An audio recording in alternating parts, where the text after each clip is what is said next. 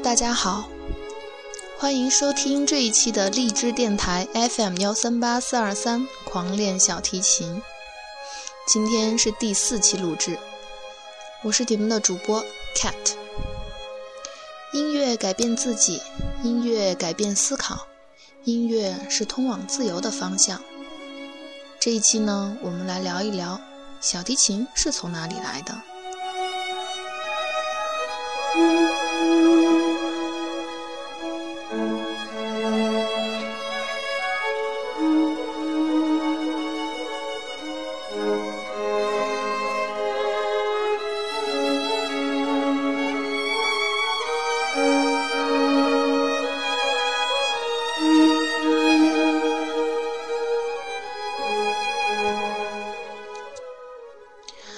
首先呢，先讲一个有关古希腊的神话传说。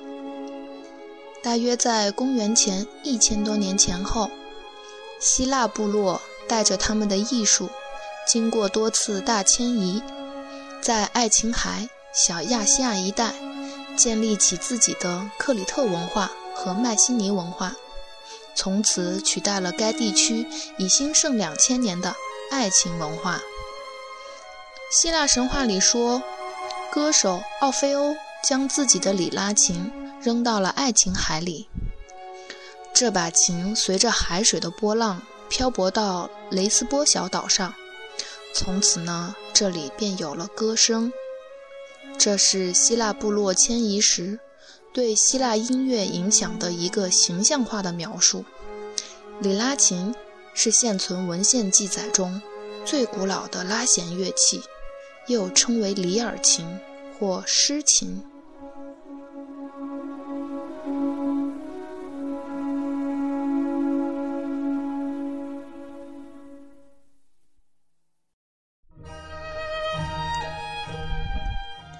那么，真实的里拉琴到底长得是什么样子呢？如果有人看过希腊神话，应该对小天使握在手中、形似小竖琴的乐器很有印象吧？是的，它叫七弦琴，是里尔琴其中的一种，就是早期的拨弦乐器。大约在公元前三千年前，人类就拥有了一些弦乐器，它们的模样类似猎弓，是所有弦乐器的鼻祖。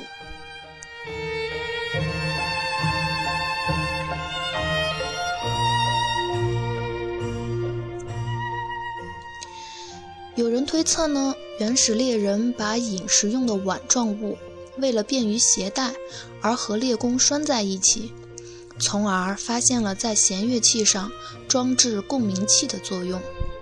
人类文明开始较早的美索不达米亚及周围地区，古埃及、印度和中国等地，都是各类乐器弦乐器的重要发源地。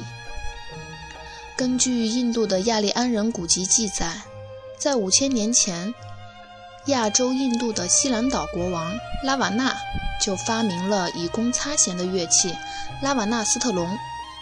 后来，拉瓦纳斯特隆传入阿富汗及波斯。在西元一世纪初，阿富汗的大乐士王国时代，乐器形态呢变成了琵琶状，其面板是平的。背板是整块木头挖凹，较为精致，音响与共鸣力也较大。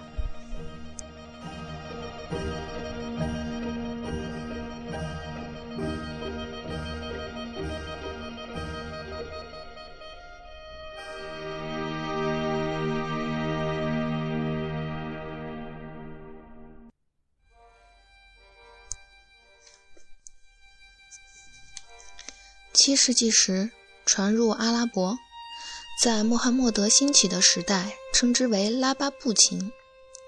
约八世纪，随着穆斯林的势力，拉巴布琴传入西班牙。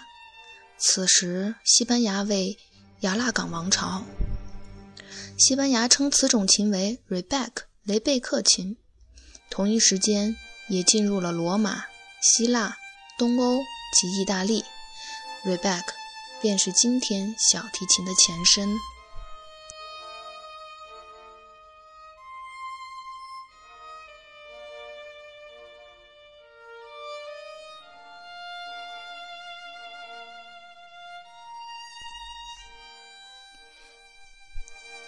我想大家今天已经注意到了背景音乐呢和之前有些不一样。是的今天的背景音乐是巴洛克时期的意大利作曲家维瓦尔第的《四季》，是我特别为大家甄选推荐的。相信很多音乐爱好者对它的旋律都非常熟悉。没错，这是维瓦尔第专门为小提琴而写的协奏曲集，一共有十二首。而我们熟知的四季，则是这十二首当中的前四首，分别是春夏秋冬四个主题。顾名思义，描述的是四个季节的景色。据说维瓦尔第还专门写了四首十四行诗来作为春夏秋冬的介绍。那么，到底维瓦尔第是如何描述他眼中四季的景色呢？有关四季又有什么有趣的小故事呢？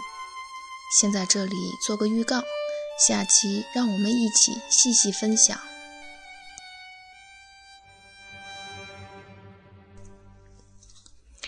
以上便是今天所有的内容。大家有什么意见和建议呢？可以登录新浪微博搜索 “call me post” 给我留言。非常期待跟大家有更多的互动和交流，感谢大家收听，我们下期再见。